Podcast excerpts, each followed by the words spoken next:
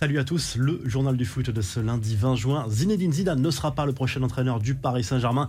L'ancien technicien du Real Madrid a bien discuté avec les dirigeants qataris. On était même tout proche d'un accord, mais finalement, Zizou a dit non au club parisien parce qu'il a un objectif réel, devenir le prochain sélectionneur de l'équipe de France. C'est son rêve, il veut succéder à Didier Deschamps après la Coupe du Monde au Qatar. Une chose est sûre, il veut s'investir encore dans le football, c'est ce qu'il a confié lors d'un entretien à Téléfoot. Christophe Galtier, donc le grand favori pour succéder à Maurizio Pochettino sur le banc du Paris Saint-Germain. Seul problème, il est sous contrat avec Nice jusqu'en juin 2024. Il faudra donc payer une indemnité de transfert.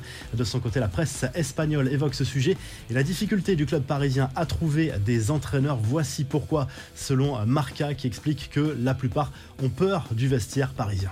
Les infos et rumeurs du mercato, le PSG a bien tenté de jouer un vilain tour au Real Madrid. Le club parisien a fait tout son possible pour recruter Vinicius Junior, auteur de la meilleure saison de sa carrière avec le champion d'Europe. D'après le quotidien Marca, le club de la capitale française a fait pression auprès de l'entourage du Brésilien pour qu'il ne prolonge pas avec le Real en promettant à Vinicius un salaire annuel de 40 millions d'euros ainsi qu'une grosse prime à la signature. Mais Vinicius ne se voit pas ailleurs qu'à Madrid et devrait bien prolonger au-delà de 2024 selon la presse madrilène. La petite phrase assassine de Florentino Pérez sur la décision de Kylian Mbappé de rester au PSG, cela a beaucoup fait parler ce week-end. Le président du Real Madrid a lâché ces quelques mots lors d'une rencontre avec des supporters à la sortie d'une interview. Le pauvre, il doit déjà regretter décidément du côté du Real. On ne digère pas le choix de carrière de l'international français. Selon Bild, cette fois, le FC Barcelone va finalement revoir son offre à la hausse pour s'offrir Robert Lewandowski. Le club Blaugrana prépare une offre de 50 millions d'euros pour faire craquer le Bayern. A priori, ça devrait bien avancer cette semaine parce que Sadio Mané va s'engager en faveur du club bavarois avec une possible présentation mercredi. On reste en Allemagne où le Borussia Dortmund est tout proche d'obtenir la signature de l'international ivoirien Sébastien Haller. Un accord total est désormais imminent pour l'actuel attaquant de l'Ajax Amsterdam.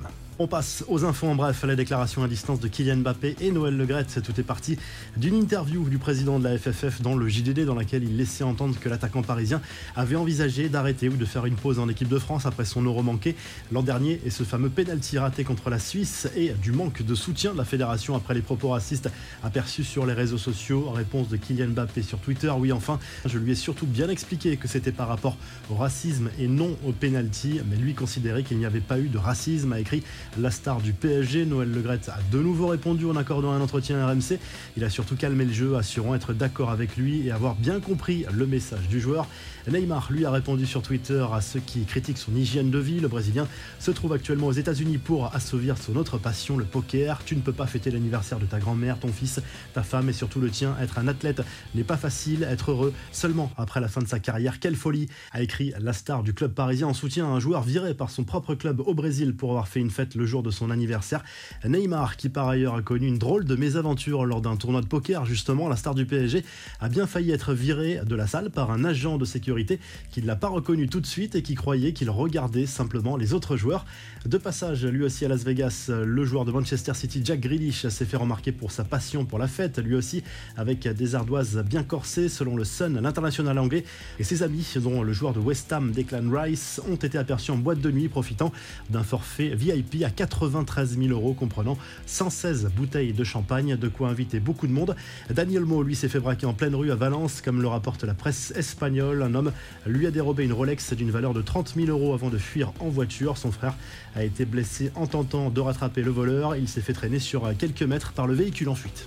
La revue de presse, on file tout de suite en Italie, où la Gazette dello Sport évoque l'avenir de Romelu Lukaku, qui devrait signer à l'Inter Milan sous la forme d'un prêt payant, même si les négociations sont encore en cours pour le montant de ce prêt de Chelsea vers le club lombard. Du côté de la Juve, on pense toujours entre elles à Di Maria et ça devrait se faire dans les prochains jours, selon la presse italienne. Et puis au Portugal, le journal Abola consacre sa une à David Neres, l'attaquant international brésilien, va quitter le Shakhtar Donetsk pour signer avec le le Benfica Lisbonne et un contrat de 5 ans attend l'ancien joueur de l'Ajax Amsterdam. Si le journal du foot vous a plu, n'hésitez pas à liker, à vous abonner pour nous retrouver très vite pour un nouveau journal du foot.